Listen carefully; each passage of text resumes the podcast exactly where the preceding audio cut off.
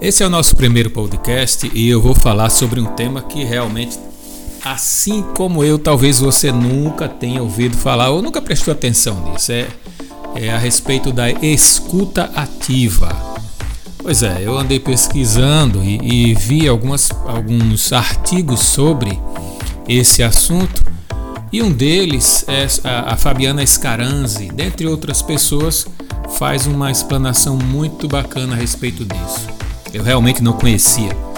Então ela diz assim: ouvir é uma das nossas habilidades mais importantes, seja no escritório, seja no dia a dia, com os filhos, com o marido, com os pais, irmãos, amigos, seja quem for. Especialmente no trabalho, o quanto você ouve e a sua capacidade de captar informações tem um impacto muito grande na qualidade dos seus resultados e principalmente na sua evolução profissional, na sua profissão e no que você faz hoje, não só no profissional, mas vamos nos ater aqui também ao lado profissional. É muita informação que a gente recebe todos os dias é, e aí a gente termina achando normal que a gente que nós somos ótimos ouvintes, mas não somos não, viu? Não é bem assim não. Uma pesquisa que foi realizada nos Estados Unidos mostrou que lembramos apenas de 25 a 50% do que ouvimos, ou seja, quando nós conversamos com nosso chefe, com os nossos clientes, com os nossos parentes, com nossos amigos, por 10 minutos nós prestamos atenção a menos da metade das informações que estão sendo passadas para a gente. É muita coisa, não é não? Então, mas a escuta ativa ela tem os seus benefícios. Para quem ainda não conhece, a escuta ativa ela significa que é, nós absorvemos o máximo possível da mensagem que nós estamos escutando. E aí, quando nos tornamos melhores ouvintes, nós aumentamos a nossa produtividade. Além da nossa capacidade de influenciar, além de negociar, de persuadir. Quer mais? Graças à escuta ativa, nós evitamos conflitos e mal entendidos todas as habilidades necessárias para uma carreira e um relacionamento de sucesso, não é não? Escuta ativa. Aprenda já. Nós vamos passar aqui algumas dicas de como melhorar essa habilidade de comunicação. A dica número 1: um, preste muita atenção ao outro, ao seu interlocutor, aquele com quem você está falando, com muito cuidado. Evite se distrair com o que quer que esteja acontecendo ao seu redor ou pensando em contra-argumentos enquanto a outra pessoa ainda está falando. Não se permita ficar entediado ou perder o foco na conversa.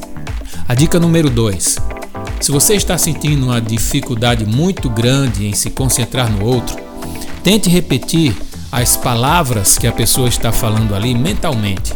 Assim, na hora que ela vai falando, você vai na sua mente repetindo aquelas palavras. Isso vai te ajudar você vai reforçar a mensagem e vai manter o foco naquela pessoa. E a dica número 3 é: mostre que você está prestando atenção na mensagem daquela pessoa que está conversando com você. Seja acenando com a cabeça ou simplesmente, aham, tá certo, não, tudo bem, estou te ouvindo. Você não vai estar necessariamente concordando com a outra pessoa, mas você vai estar indicando que está ouvindo. Usando a linguagem corporal, balançando a cabeça, você vai manter a postura aberta e interessada e vai fazer uso de outros sinais para você mostrar que está ouvindo. É uma forma, inclusive, de se manter concentrado na conversa. A dica número 4, essa é boa. Faça perguntas ocasionais. Na hora que seu interlocutor estiver ali conversando com você, você pergunta alguma coisa ou comenta, faz um comentário pontual para recapitular o que ele disse. E de quebra, comunicar que você está ouvindo e está entendendo a mensagem. Dica número 5: dê um feedback. Nossos filtros pessoais, nossas suposições, nossos julgamentos, eles podem distorcer o que ouvimos. Como ouvinte, nosso papel é entender o que está sendo dito. Isso pode exigir que você reflita sobre a mensagem que você está recebendo. Então, faça perguntas tipo assim: o que você quer dizer quando você fala que. Ou então, Resuma os comentários do outro com frases simples, como: O que você está me dizendo então é que. Dica 6. Adie o julgamento. Adie o julgamento. Interromper a mensagem do outro é uma perda de tempo e gera uma falha enorme na comunicação. Além de frustrar o interlocutor, Você limita o entendimento da mensagem.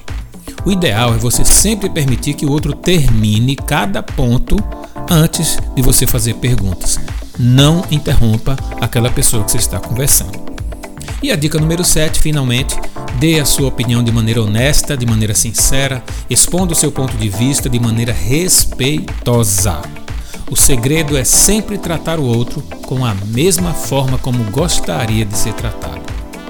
Se você exercitar sua escuta ativa, com certeza você vai se comunicar melhor, você vai aumentar a produtividade no local do seu trabalho e ainda de quebra você ainda vai estreitar o seu relacionamento. Gostou? Ficou por dentro do que é uma escuta ativa?